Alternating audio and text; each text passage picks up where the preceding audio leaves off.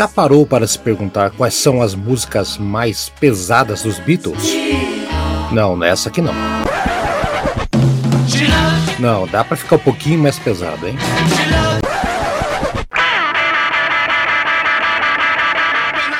Agora sim, eu, Haroldo Glombi, eu, Tiago Pacheco, vamos conversar sobre as 24 músicas mais pesadas dos Beatles.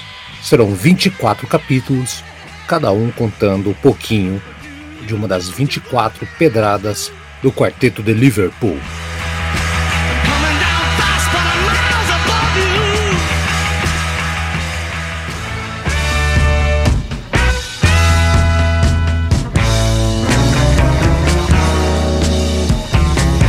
Esta é uma produção na Pauta Podcast.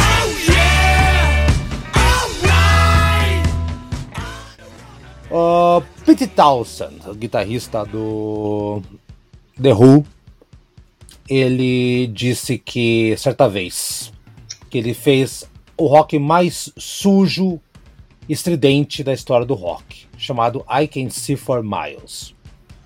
O Paul McCartney escutou isso e falou: eu vou mostrar para ele o que, que é uma música suja e estridente.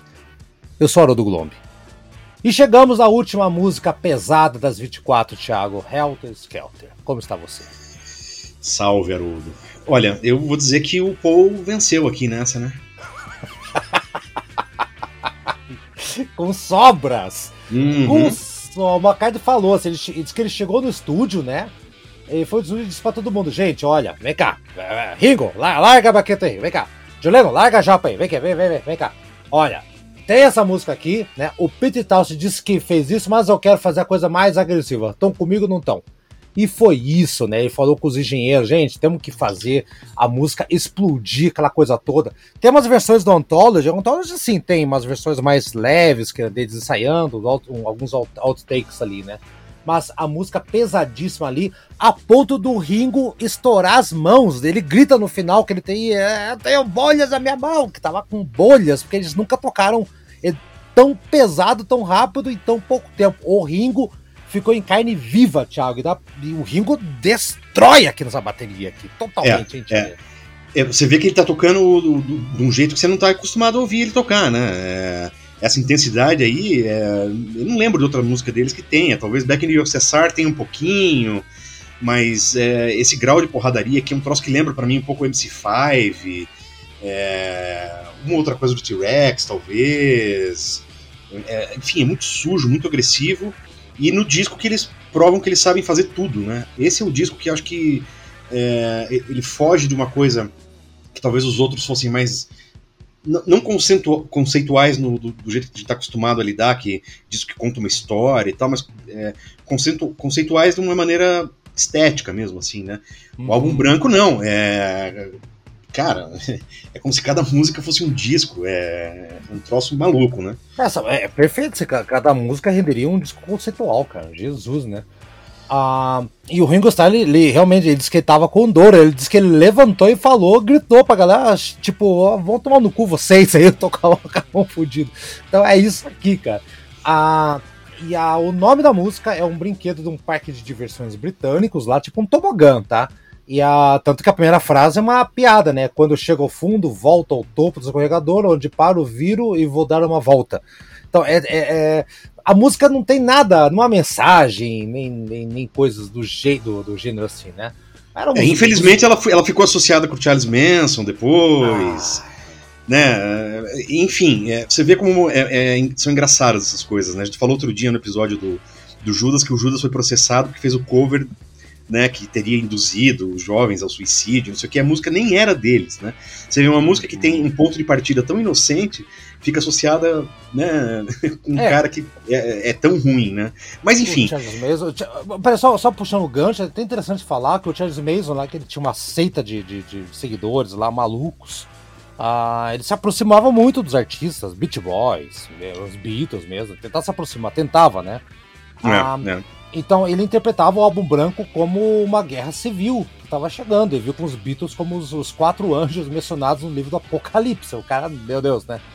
E, Flagrantemente é, maluco, né? Maluco, né? Então a palavra pig, né, da, da, música pig foi escrita com sangue, né? A frase helter skelter, escrito com erro de, de, de inglês, não, português, né?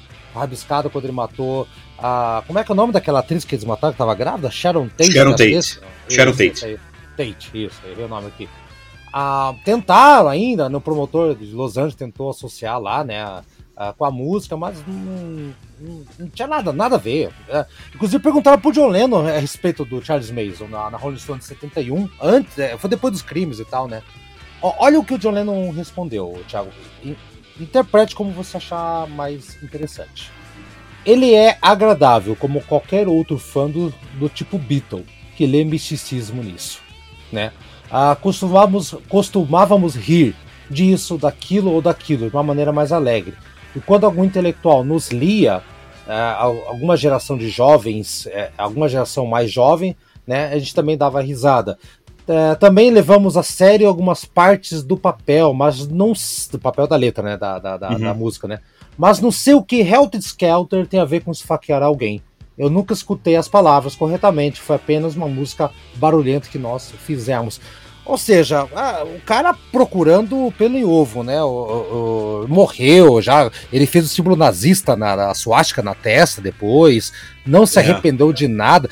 E, e, as, e as, as, meninas que ele fazia lavagem cerebral lá uh, seguiram assim durante anos. Muitas foram presas.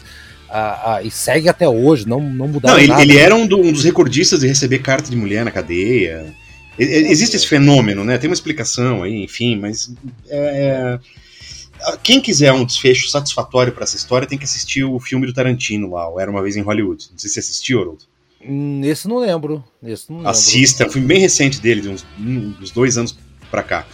Cara, é, é, é, ele conta uma história que é basicamente revisitando o cinema dos anos 60, 70 ali.